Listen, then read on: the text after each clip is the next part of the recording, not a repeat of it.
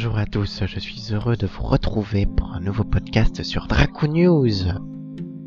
Aujourd'hui, l'article qui va suivre a été initialement publié sur le site le 16 juin 2020.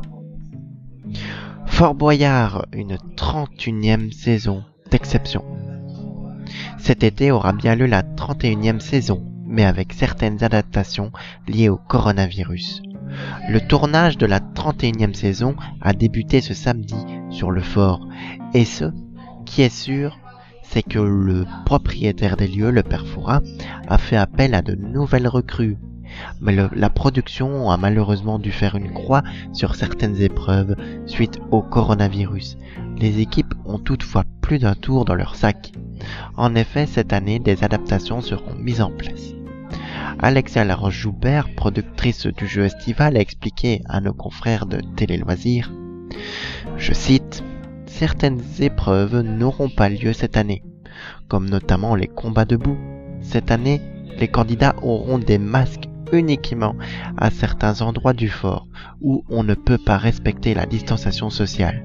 Au final, on aura très peu de plans des candidats avec des masques puisque nous avons retravaillé certaines séquences de manière à pouvoir respecter les gestes barrières. Certains personnages que nous avons coutume de voir depuis plusieurs années seront bien présents. Certains auront même pris du galon. Willy Rovelli, le restaurateur, n'endossera plus ce rôle. L'humoriste n'a pas souhaité en dire plus sur le plateau des enfants de la télé.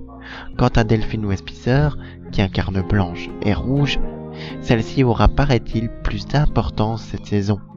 Pour Cyril André, alias Mr. Boo, il quitte l'équipage pour se concentrer sur ses projets personnels.